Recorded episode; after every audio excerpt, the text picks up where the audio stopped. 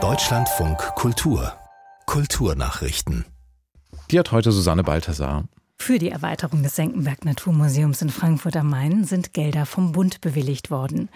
Das Ministerium für Bildung und Forschung stellt mehr als 10 Millionen Euro bereit. Dabei soll es sich zunächst um erste Tranchen handeln, wie die Senckenberg Gesellschaft mitteilte. Mit dem Geld kann die Sanierung und Erweiterung des Museums beginnen.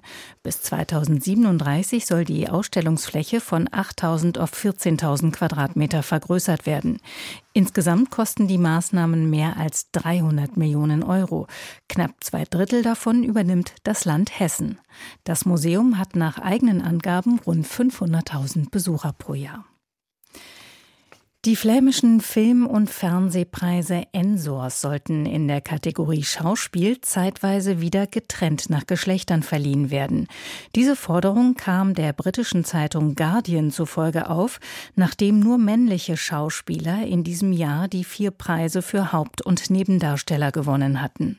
Schon 2022, dem ersten Jahr ohne Geschlechterkategorien, hatte keine Frau gewonnen. Der Wechsel sei zu früh gekommen, sagte der für die beste Nebenrolle ausgezeichnete Steff Arz. Für Frauen in der Branche gebe es immer noch Barrieren wie die sehr unterschiedlichen Rollen für Männer und Frauen. Die den Preis vergebende Akademie verwies darauf, dass die Hälfte der nominierten Frauen gewesen seien. Die Jury für eine der wichtigsten literarischen Auszeichnungen, den Deutschen Buchpreis, steht fest.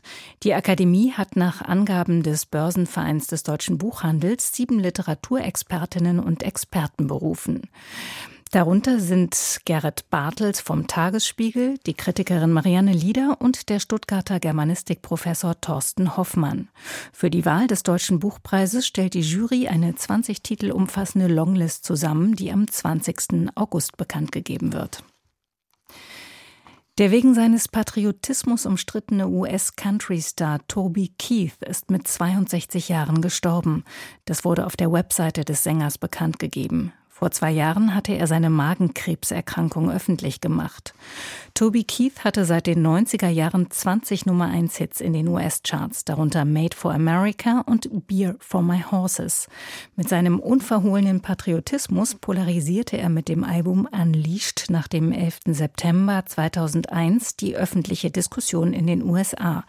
Insgesamt verkaufte Toby Keith im Laufe seiner Karriere über 40 Millionen Platten.